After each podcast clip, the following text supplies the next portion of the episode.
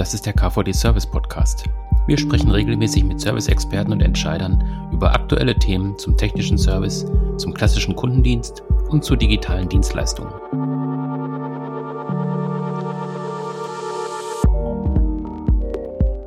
Wir sprechen heute über das Thema Corona und Zahlen, ein viel diskutiertes Thema in den letzten Wochen, ähm, wo alle Menschen auf Fallzahlen geguckt haben, auf Reproduktionszahlen, auf Infektionsraten und viele andere Themen, die sich rund um Zahlen und Corona bewegt haben. Wir haben auch einen Gast dazu eingeladen, Dr. Nikolaus Bissanz, ähm, Gründer und Inhaber von Bissanz Company. Herr Bissanz, schön, dass Sie da sind, dass Sie sich die Zeit genommen haben. Ja, freue mich auch sehr, lieber Herr Braun. Mhm. Ähm, ich habe Ihre Firma gerade schon erwähnt, äh, Bissans Company. Ähm, können Sie kurz sagen, was Sie äh, mit der Firma machen, was die Inhalte des Unternehmens sind, was Sie so für eine Zielrichtung haben? Ich glaube, Sie beschäftigen sich selber auch sehr viel mit Zahlen. Ja, wir haben ja mehrere Ebenen, die bei diesem Gespräch eine Rolle spielen. Erstmal eine gewissermaßen institutionelle. Mhm. Wir sind Förderkreismitglied beim KVD seit 2005 und jedes Jahr Aussteller bei Ihnen auf dem Kongress. Wir machen Business Intelligence an sich für alle Unternehmensbereiche und alle äh, Aufgaben und Herausforderungen der Datenanalyse im Unternehmen, aber eben auch für Serviceorganisationen und manche von den Zuhörern werden dann auch unseren Stand kennen mit den rot-blauen Partikeln. Ich habe das Unternehmen vor inzwischen 24 Jahren gegründet, nachdem ich beim Professor Peter Mertens, dem legendären Begründer der Wirtschaftsinformatik, promovieren konnte zu einem Thema in der Datenanalyse. Es ging darum, wie können wir das Controlling mit Automatismen unterstützen. Und da kamen dann verschiedene Algorithmen heraus, die bei Praxispartnern schon mal ganz gut funktioniert hatten. Und daraufhin habe ich dann den Weg in die Selbstständigkeit gesucht, habe äh, ein paar Kollegen nach und nach mitgenommen, die jetzt die, die Führungsebene bilden alles Wirtschaftsinformatiker und wir betreiben unser Geschäft in der Form eines äh, interdisziplinären Thinktanks.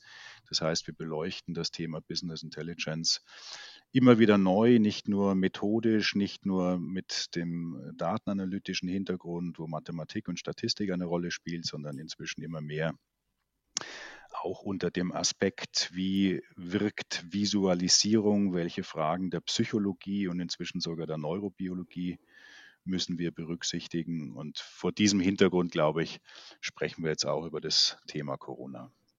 Mhm, genau, also ich habe das in, in, den letzten Jahren auch viel verfolgt. Ähm, Sie waren ja sogar auch auf einer Rennstrecke unterwegs, um mit dem Thema Visualisierung zu arbeiten.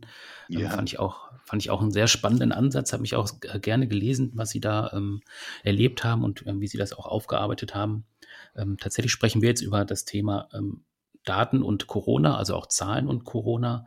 Ähm, das ist ja eine Thematik, die Sie relativ früh dann auch schon beschäftigt hat, wenn ich verfolgt habe, was Sie auf Ihrer Webseite platziert haben, aber auch was Sie bei LinkedIn und anderen Foren platziert haben. Ähm, Corona-Krise ist eine Datenkrise, war da so ein Slogan, den ich häufig gesehen habe. Ähm, was meinen Sie damit? Wieso sehen Sie das so?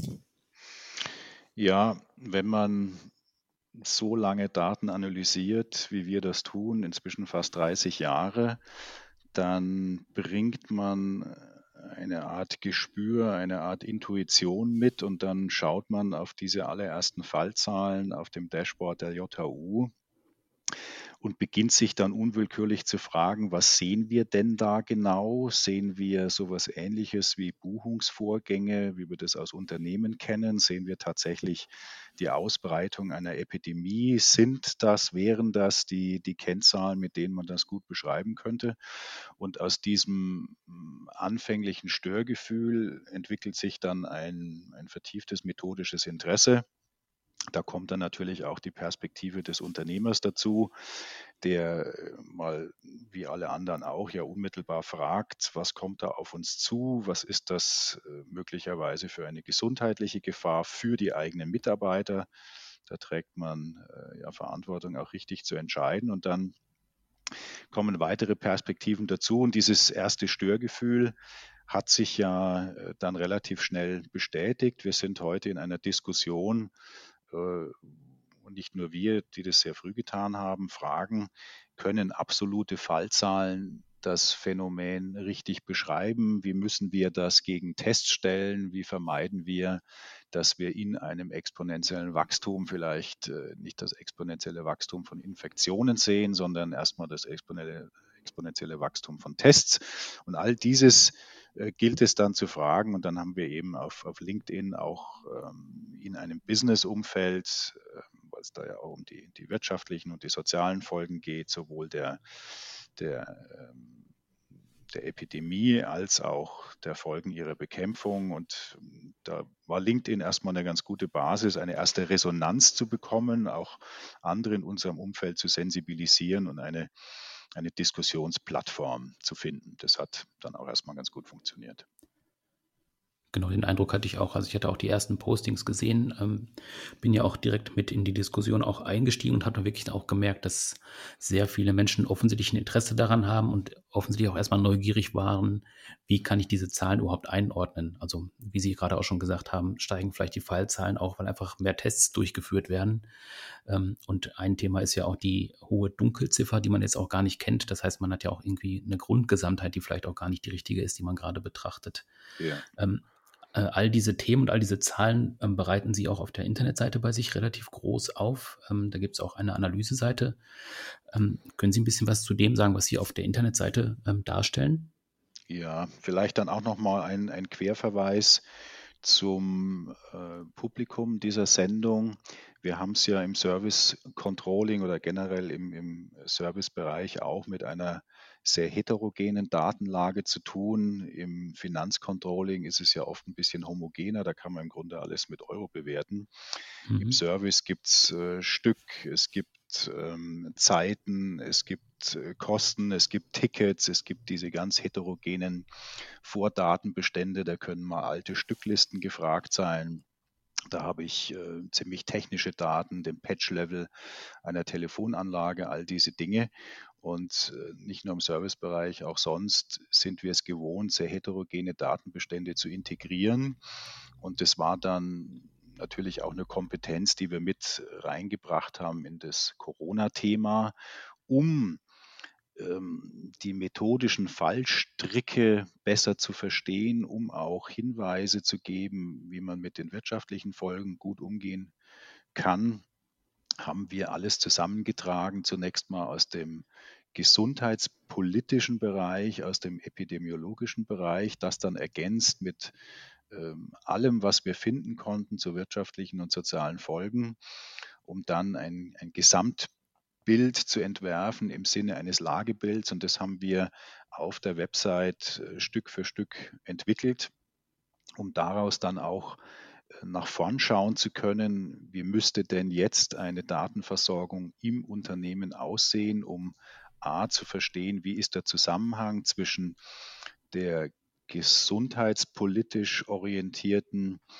Darstellung der politischen Würdigung, Wertung und Entscheidung und dann den Folgen und was entsteht daraus dann für eine Orientierung fürs Unternehmen wo wir jetzt ja merken, dass exogene Faktoren das, das eigene wirtschaftliche Wohl und Weh im Unternehmen mehr bestimmen als das eigene Geschäftsmodell. Und da, da haben wir auch eine Art Informationsdisruption erlebt. Wir haben ja unsere Kunden bisher immer dahingehend beraten können, dass die, die eigenen Daten sehr gut kennen, erstmal äh, das, das Entscheidende ist, um sein eigenes Geschäftsmodell mit, mit Schwung und Werf am Markt auch zur Geltung zu bringen. Und das hat sich durch die Corona-Krise jetzt doch deutlich verändert.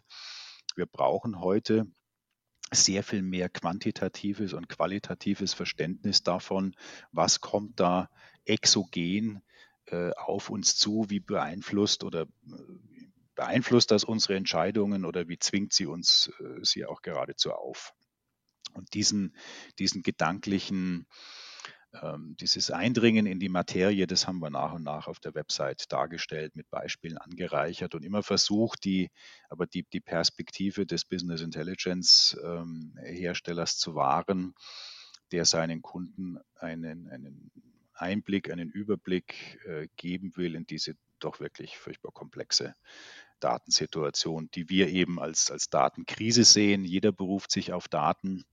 Also es gibt ja, kursieren ja äh, reichlich Meinungen zum Thema, äh, die sich diametral gegenüberstehen und beide, wenn man also mal nur zwei Lager ausmachen wollte, beide berufen sich ja in gleicher Weise auf Daten und äh, manchmal sogar auf dieselben. Und da braucht es eben dann methodischen Durchblick und Einblick, um überhaupt ähm, ein, ein, Gefühl, ein Gespür zu bekommen, was davon könnte relevant sein, wo könnten äh, Denkfehler äh, vorliegen, die auf Datenfehler zurückgehen und was wäre der Idealzustand, wie weit sind wir von dem weg. Mhm. Ähm, wenn man sich die Daten anguckt, die Sie präsentieren, ähm, das ist mir zumindest aufgefallen, dann merkt man wirklich, dass Sie sehr viele ähm, Datenquellen auch äh, benutzen, auch darstellen, woher die Daten stammen, äh, um dann auch zu sagen, wir präsentieren die Daten, aber es findet relativ wenig Wertung statt wenn ich das richtig beobachte. Ähm, also sie stellen halt die Daten zur Verfügung und selber kann jeder ähm, im Prinzip halt erkennen, äh, wie, wie wertvoll dann die Daten auch sind. Ähm, sie stellen auch auf der Seite relativ viele Relationen her zwischen äh, den Zahlen. Ähm, können Sie da noch mal ein bisschen mehr zu sagen, warum Ihnen das so wichtig ist? Ja, also das, das ist, ähm, das ist schön und gut, dass Sie diesen Punkt ansprechen. Wir haben dazu viel geforscht, auch viel publiziert. Es, es gibt nicht so etwas wie eine, eine objektive Darstellung. Ähm, zumindest ist das gerade bei Zeitreihen, die jetzt für die Corona-Krise eine ganz große Rolle gespielt haben, schlicht unmöglich. Bei anderen Dingen gibt es objektiviertere und objektivierbarere Darstellungen.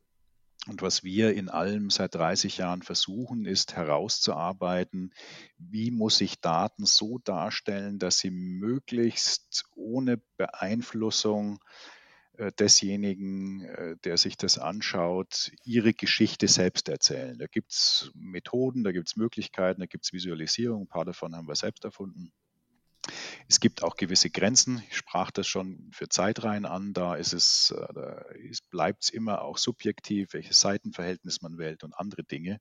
Aber das exerzieren wir eben auf der Website äh, und in zusätzlichen Publikationen, soweit es eben möglich ist, durch. In Zukunft ähm, werden wir auch Webinare dazu anbieten, um herauszuarbeiten, was sind die Grenzen objektiver Darstellung, was sind die Unterschiede zwischen Analyse und Präsentation, wo hört die Vermittlung, wo hört die Darstellung im Sinne von, äh, das ist nur das, was die Daten sagen, auf und wo fängt es an, dass man eine Wertung ähm, repräsentiert, visualisiert. Und das, diese, diese Grenze sehr scharf zu ziehen, das ist uns ganz, ganz wichtig. Und deswegen bin ich froh, dass Sie sagen, man merkt den Darstellungen an, dass wir dem Betrachter die Chance geben, selbst zu sehen und zu erkennen, was die Daten sagen und was nicht.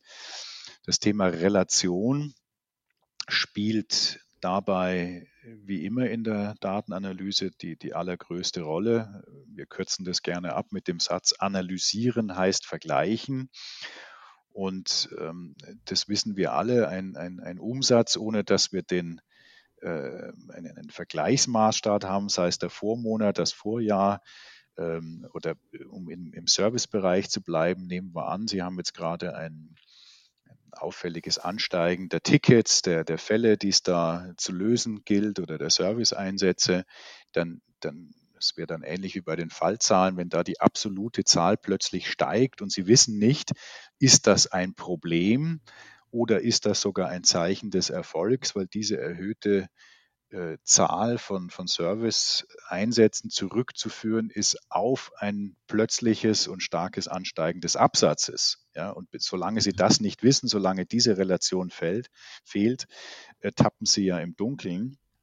Und ähm, in der Corona-Diskussion haben wir das ja bei jeder bei jeder Einzelzahl jetzt. Es wird versucht zu sagen, ist das schlimmer als die Grippe, ist das gefährlicher als die Grippe, wie ist es im Vergleich zu anderen Krankheiten und äh, immer dort, wo die Relationen fehlen, äh, wird es ganz besonders schwierig, auch wenn die Diskussion selbstverständlich schwierig bleibt, wenn man diese Relationen herstellt. Also da, da gibt es dann auch irgendwann datenanalytische Grenzen die man nicht sprengen kann. Und dann, dann fängt es, also bis dahin hat man eigentlich den Übergang, dass ich dass sich ähm, Furcht erstmal in Unsicherheit wandelt, dann, dann Unsicherheit in Risiko.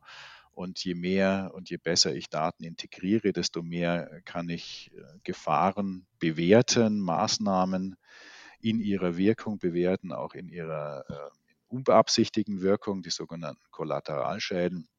Aber irgendwann lande ich dann immer an dem Punkt, wo ich sagen muss, jetzt ist zu Ende kalkuliert und jetzt braucht es eben eine Haltung, jetzt braucht es zusätzliche Wertungen in der äh, Epidemiebekämpfung oder generell bei, bei Großschadensereignissen ist da ein ganz wesentlicher Punkt ja immer zu sagen, was sind die Schutzziele und Schutzgüter? Und das ist dann wiederum eine politische Entscheidung. Und darum geht es uns immer, die die, die, die Möglichkeiten der, der Datenanalyse äh, vollumfänglich zum Einsatz zu bringen, dabei gleichzeitig ihre Grenzen zu respektieren, sie nicht zu überschreiten und dann äh, aber auch diesen, diesen Schnitt zu machen und zu sagen, hier endet dann auch die Objektivierbarkeit der, der Dinge. Mhm. Jetzt sammeln Sie auf Ihrer Webseite nicht nur Daten, sondern Sie führen auch ein Logbuch, habe ich gesehen ähm, wo sie Veröffentlichungen zusammenstellen, ähm, auch zum Thema Daten und Corona. Ähm, was genau dokumentieren Sie da oder was kann man da auch sehen ähm, bei diesen Darstellungen? Ja, zunächst haben wir für uns selbst die, die Dinge erst besser verstehen können, als wir angefangen haben, sie in ihrer Chronologie wahrzunehmen. Und dann ist man zunächst mal zurückgegangen in den Januar ähm, hat sich angesehen, was, kam's, was kam da an Informationen aus China zu uns, wann gab es die erste Fallzahlendarstellung von der JHU, äh, wann gab es die ersten Tests, wann gab es die äh, doch sehr auffällige Häufung von Artikeln zum Thema in der Lancet am selben Tag, was stand da drin. Dann ist man von dort aus nochmal äh, zurückgegangen, eigentlich sogar bis zum 11. Äh, September 2001, um von dort aus zu betrachten, wie ist man seitdem vorgegangen, um mit Großschadensereignissen umzugehen. Da geht es um Bevölkerungsschutz, ähm, da geht es um Risikoanalyse, da gab es äh, viele Bemühungen äh, zwischenzeitlich und staatlicherseits, da gab es Diskussionen im Bundestag und es gibt nationale Pandemiepläne und all das spielt heute eine Rolle. Was ist damals entschieden worden? Was blieb übrig? Was konnte diskutiert werden? Welche, ähm, äh, welche Themen wurden noch nicht in eine breite gesellschaftliche Diskussion eingebracht? Da geht es insbesondere auch um die, um die Frage, was sind denn unsere Schutzziele und Schutzgüter? Wir hatten jetzt ja anfangs zunächst mal die äh, Fokussierung auf die Frage, ähm, Krankenhauskapazitäten, Beatmungskapazitäten, Triage etc. Und jetzt haben wir eben die Diskussion, ähm, wenn wir dieses, diesen Fokus erweitern, äh, auf was muss er dann erweitert werden und was sind die, äh, die Nebenbedingungen und so weiter, insbesondere auch natürlich die wirtschaftlichen Folgen, die wir jetzt sehen. Und in dieser Chronologie, wenn man die sich zunächst mal aufzeichnet und die, die entsprechenden Sachen dazu liest, also ich selber habe da wahrscheinlich jetzt 3000, 4000 Seiten gelesen dazu, um, um das Gefühl zu haben, ich habe ein Grundverständnis für die Situation. Und ähm, aus der Chronologie entsteht dann ähm, auch ein Gespür dafür, äh, wie das eine zum anderen geführt hat. Das haben wir bis zu einem gewissen Zeitpunkt so wie Sie es erwähnt haben, auf der Webseite dargestellt. Inzwischen haben wir äh, eine Wissensdatenbank alternativ dazu aufgebaut und da führen wir das fort. Da haben wir inzwischen 1000 Quellen drin, die wir verschlagwortet haben zu den verschiedenen Themen. Und dann kann man sich zu, zu jeder Frage, sei es Reproduktionszahl, sei es Verdoppelungszeit, äh, Infektiosität, die Studien, die Tests, die falsch-positiv Raten, Diskussion bei dem PCR-Test, zu all diesen schwierigen Themen kann man sich dann ähm, von der Datenbank zurückgeben lassen. Was gibt es da an äh, Material, was wir gesammelt haben? Und zu den wichtigsten Themen haben wir dann ähm, kurze Abstracts, so dass man aus den äh, Titeln und aus den Abstracts dann zu jedem Thema den Stand der Diskussion, das Pro und Contra ähm, mal im Überblick sieht und dann von dort aus kann man dann in die Einzelquellen und das ist jetzt ähm, die, die, die Variation unseres eigentlich ja auf, auf quantitative Analyse zunächst mal ausgerichteten Produkts in die, die qualitative Analyse. Also wir haben festgestellt, dass da die gleichen Mechanismen auch sehr, sehr gut greifen, ob Sie da jetzt eine,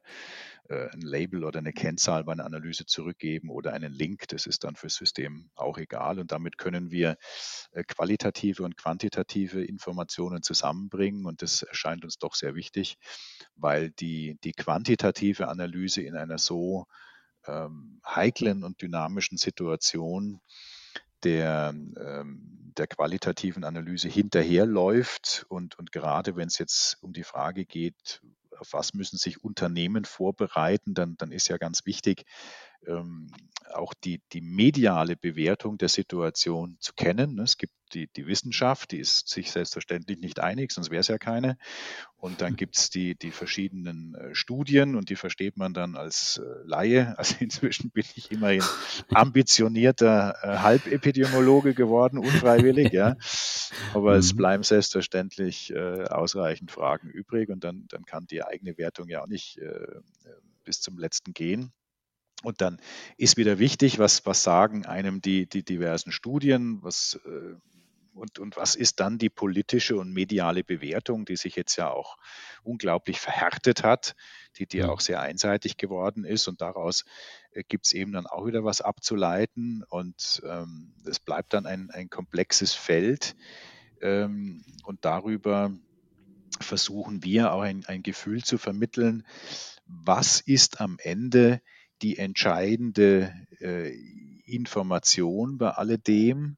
Ist es das Faktische? Ist es das Bewertende? Ist es vielleicht auch äh, das, was man zum Beispiel in der EU oder über mehrere Länder oder wenn es jetzt um komplizierte Fragen geht, äh, der, der, Schuldenaufnahme haben wir jetzt ja gerade gesehen. Ne? Da wird es dann wichtig zu verstehen, mhm. was ist die Position von Frankreich, von Macron, was ist die deutsche Position und so weiter. Und das, das ist jetzt diese neue Herausforderung, die, die qualitative externe Analyse mit der quantitativen externen Analyse mit einer eigenen Planung zusammenzubringen, der es jetzt immer mehr, zumindest jetzt was die letzten Monate angeht, wir hoffen ja alle, dass es besser wird, der es immer mehr an, an Vorhersagbarkeit fehlt. Also das, mhm. das ist ja, wir haben nicht nur einen Angebotsschock und einen Nachfrageschock, wie die Wirtschaftsweisentreffen festgestellt haben, sondern wir haben aus meiner Sicht eben auch einen Planungsschock. Und da äh, finden wir es wichtig, jetzt ganz kreativ an, an neuen Instrumenten zu arbeiten, neue Methoden, Visualisierungen, Datenintegrationen zu finden. Wir sprechen da auch von Konnektoren, Datenpools, Datenstreams. Also wir haben nicht zuletzt auch zum Beispiel den äh, DPA-Ticker in unser System jetzt integriert, ähm, weil allein diese, diese, diese Überschriften einem schon äh, das sind dann jeden Tag etliche Dutzend natürlich, aber die halten einen nur, wenn man die Überschriften liest, auf dem Laufenden, wie sich jetzt so die, die Gesellschaft, die Politik nach und nach einzupendeln beginnt auf, auf die nächsten Entscheidungen. Wenn Sie jetzt dann so intensiv in die Thematik einsteigen und wie Sie gesagt haben, auch schon viel gelesen haben, ähm, stoßen Sie ja zwangsläufig auch auf, ähm, ja, auf Grafiken, auf äh, Kurven, auf Balken, also auf Darstellungen in ganz verschiedenen äh, Art und Weisen, die ja mitunter wahrscheinlich auch einfach gewählt werden, um bestimmte äh, besti ähm, gewählt werden, um bestimmte Thematiken zu transportieren. Ähm, ärgert Sie das manchmal auch, wenn Sie was sehen, wo Sie einfach sagen, das, das ist, da wird ja im Prinzip äh, die Datenlage instrumentalisiert oder einfach falsch ausgewertet, um ein bestimmtes Ziel zu erreichen? Ja, ich sag mal, wenn man nicht emotional irgendwo dabei wäre, würde man sicher nicht mhm. anstrengen. Äh, ich finde den Umgang mit, mit Daten und Visualisierungen seitdem ich was davon verstehe, fragwürdig. Das ist mit Corona mhm. nicht, nicht anders und auch nicht äh, schlimmer geworden. Ich habe mich äh, vor nicht allzu langer Zeit mal damit beschäftigt, wie transportiert man Finanzkommunikation auch auf Hauptversammlungen. Und da bin ich bei einem bestimmten Typus von Grafik äh, sogar zu dem Ergebnis gekommen, dass man das für Hauptversammlungen und für äh, die, die alles, was so an äh, Mindestinformation notwendig ist für Investoren, ähm, dass es nicht verkehrt wäre, das gesetzlich zu untersagen, weil das mhm. Handwerk einfach nicht beherrscht wird. Da werden grobe Fehler gemacht. Ich habe mich dann auch mit, mit CEOs und CFOs darüber unterhalten und habe also nicht festgestellt, dass die, dass die jetzt da irgendwie manipulativ oder in böser Absicht gehandelt hätten, sondern es, es fehlt am Handwerkszeug, das ist das eine. Und selbst wenn ich es hätte, hat jede Grafik systematische Grenzen, die, an denen äh, wir nicht vorbeikommen. Das gilt auch für Corona. Und manches wirkt jetzt natürlich schon äh, sehr absichtlich, aber ich glaube, wir müssen an die, an die Frage äh, davor gehen. Wenn ich überzeugt bin, dass etwas unglaublich gefährlich ist, dann, dann ist die, die Darstellung des absoluten Werts und wie er sich verändert ja sogar richtig. Wenn ich also eine Gefahr habe, von der ich hundertprozentig überzeugt bin, dass, dass die unbedingt vermieden werden muss, dann ist es eigentlich egal, wie ich die darstelle, weil dann, dann geht es um diese Signalwirkung. Jetzt ist natürlich eine schwierige Frage, kann man sich im Leben überhaupt über irgendetwas so sicher sein, dass man mhm. dann die psychologische Wirkung dieses Signals verantworten kann? Und das ist ja schon fast eine philosophische Frage, wenn Sie 30 Jahre Forschung und Wissenschaft machen, auch als Praktiker so wie ich, dann, dann werden sie zum, zum Berufsskeptiker. Dann sagen sie, meine Güte, es ist äh, auch, also es ist nicht so lange her, dass wir glaubten, die Erde ist eine Scheibe. Und das haben sehr viele geglaubt. Und da hätte man auch sagen können, die Wissenschaft ist sich einig, dass die eine Scheibe ist. Und einer war der Meinung, es ist nicht so. Dessen Meinung hat sich durchgesetzt, wie wir inzwischen wissen, zu Recht. Also wir haben ja immer einen Status, wo das Neue erstmal von wenigen vertreten wird und wo wir in großer Unsicherheit leben. Deswegen, ich persönlich würde es nicht zulassen, dass wir einer Institution, die sich von Berufswegen unsicher sein muss, die die Macht geben, mit der Darstellung einer einzigen Zahl so viel psychologische Wirkung in die Welt zu setzen. Das wäre meine persönliche Ansicht, weil die Gefahr, dass man sich da täuschen kann, äh, ohne Corona, ohne irgendetwas, einfach, wenn Sie den, den Wissenschaftsstreit jetzt auch anschauen, einfach zu groß ist. Und mhm. wir haben mit, mit so plakativen Darstellungen, und das wurde dann von den Medien, die, die ja dann am Ende vielleicht noch weniger äh, wissen über die Tücken von Grafik, aufgenommen. Die, die sind dann ja oft auch in, in Zeitnot oder haben inzwischen auch Recherchekapazitäten abgebaut und dann entstehen natürlich auch automatisch Effekte der, der Multiplikation und dann verselbstständigt sich das. Und dann haben wir eine Verengung von Entscheidungsspielräumen. Und das ist etwas, äh, da muss man eigentlich dagegen sein, wenn eine Lage kompliziert und unübersichtlich ist, dann muss ich eigentlich erstmal alles tun, dass, dass die Kräfte, die positiv darauf einwirken können, in ihrer Entscheidung frei bleiben. Und da haben wir, glaube ich, einen viralen Effekt gehabt, den, den man so auch nicht vorhersehen konnte. Ich glaube, wir haben unterschätzt, ähm, wie, wie wir global von, von einer Information an einem Punkt der Erde innerhalb kürzester Zeit zu einer Wertung in einer bestimmten Richtung weltweit kommen. Und wie wenig dann dagegen zu tun ist, ob das jetzt richtig ist oder nicht. Ja, da ist, da ist eine Lawine im Gang, gegen die kommt man erstmal nicht an. Deswegen wird es natürlich auch äh, sachlich, fachlich unheimlich wichtig sein. Und das würde mich ärgern, wenn es nicht passiert, um an Ihre Ausgangsfrage zurückzukehren. Das wird wichtig sein, dass wir uns egal wie, wie wir das jetzt bewerten, was die letzten Wochen und Monate passiert ist, dass wir lernen, uns gegen, ich sage das gern ein bisschen plakativ und provokativ, wie wir uns gegen Covid-20 wappnen. Und deswegen mhm. sage ich, das war ein Datenangriff. Wir haben, wir können bestimmte Dinge, ja, wenn Sie sich die, die Morbidität anschauen, Gesamtsterblichkeit, da werden ja kühnste Berechnungen angestellt. Manche Leute glauben, eine Gesamtsterblichkeit auf Tage umlegen zu dürfen oder Wochen. Und das ist, äh, ist methodisch fragwürdig und Morbidität werden wir erst äh, über einen längeren Zeitraum überhaupt beurteilen können. Also man wird auf jeden Fall den, den Blick nach rückwärts brauchen und den sollten wir dann auch anwenden, auch wenn das äh, vielleicht wenig charmant und, und äh, nicht sehr ähm, amüsant ist.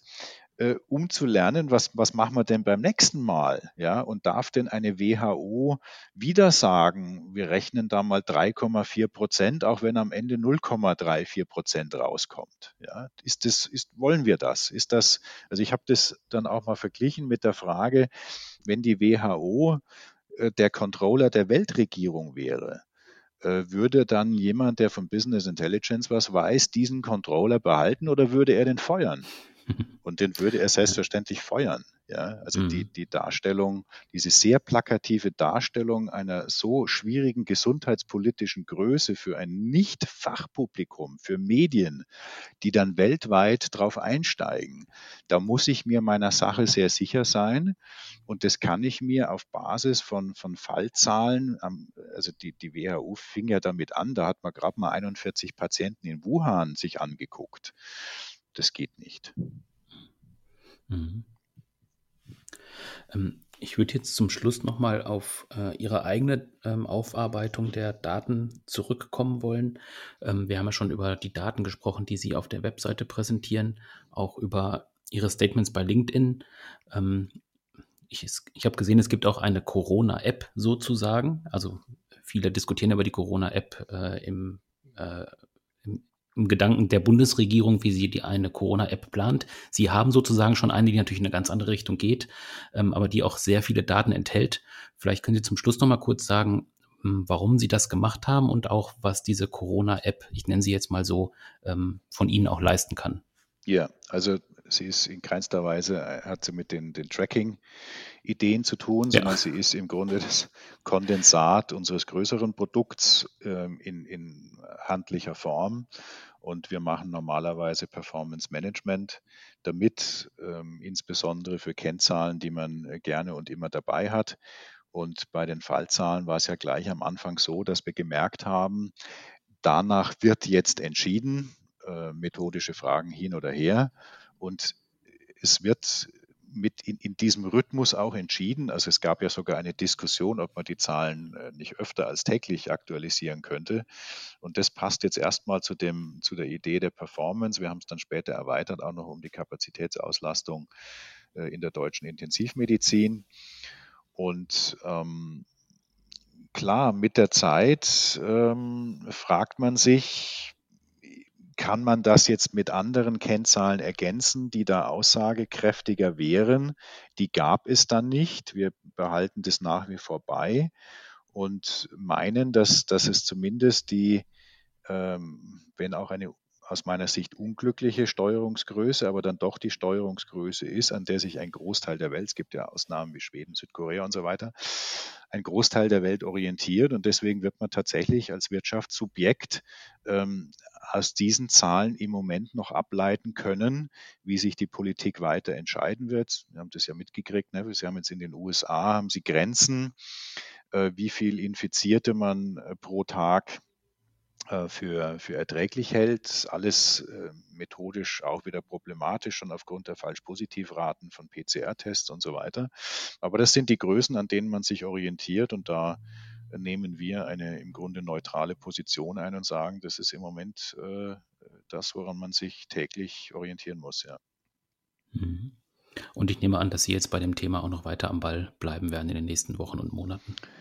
Auf jeden Fall. Wir haben jetzt mit dem äh, Gerhard Roth, dem Neurobiologen, vereinbart, dass wir aufgrund der, der, dichten Datenlage und Erkenntnislage und der vielen Quellen, die wir gefunden und, und äh, halbwegs glauben, verstanden zu haben, ähm, das, das wollen wir methodisch aufbereiten. Also jetzt auch den, äh, den, den Schwung nutzen, ähm, es ist jetzt gerade top of mind, es ist und bleibt ein wichtiges Thema und ich möchte eigentlich diesen Punkt nicht verpassen, wo wir jetzt daraus lernen, wie wir uns für äh, künftige Krisen dieser Art äh, wappnen. Und das wollen wir ganz sauber und, und in, durchaus ein bisschen kleinteilig aufbereiten in einer äh, Webinarreihe und dann immer beleuchten, was ist das Methodische, was ist das Faktische, was ist die Unsicherheit, die aus dem Faktischen kommt, was ist die Unsicherheit, die aus der Psychologie kommt, wie kann das ein Neurobiologe so erklären, dass sowohl Politik als auch Wirtschaft darin eine Orientierung hätte, damit wir immer dieses, dieses Gesamtbild haben. Ja, wir haben das Faktische und wir haben die Bewertung. Und beides ist unsicher, hat sich jetzt aber eben verselbstständigt und da braucht es neue Ideen, aber davor eben eine, eine ganz tiefgreifende, tiefgehende Erkenntnis, wo müssen wir ansetzen. Da gibt es ähm, von uns klare Vorschläge dazu, die werden wir präsentieren. Und da wollen wir damit anfangen. Das wird äh, gleich nach Pfingsten wird es das erste Seminar oder Webinar dazu geben. Mhm. Und die Termine finde ich wahrscheinlich auf der Website und da kann ich mich auch ganz frei anmelden. Genau, die werden, mhm. ja, kann jeder teilnehmen und wir werden mhm. sie äh, auf den üblichen Medien publizieren. Äh, LinkedIn, mhm. das sind wir eh schon verbunden und auch mit anderen und natürlich auf unserer Webseite, ja. Mhm. Ja, da bin ich mal gespannt. Da werde ich auf jeden Fall auch mal dazukommen, denke ich. Ja, freuen wir uns. Prima. Dann danke ich Ihnen erstmal an dieser Stelle, dass Sie sich die Zeit genommen haben. War ein sehr, sehr spannendes gern. Gespräch, äh, ein spannender Einblick in die Welt der Zahlen, gerade mit Fokus Corona. Und ähm, genau, ich werde auf jeden Fall einen Blick weiter drauf halten und freue mich auch auf den weiteren Austausch mit Ihnen. Vielen Dank. Ich mich auch. Lieber Herr Braun, alles Gute. Vielen Dank. Auf bald. Jo, jo bis dann. Bis dann.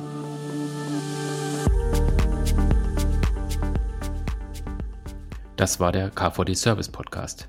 Abonnieren Sie unseren Podcast auf den klassischen Plattformen bei iTunes, SoundCloud und Spotify. Oder besuchen Sie uns im Internet unter kvd.de.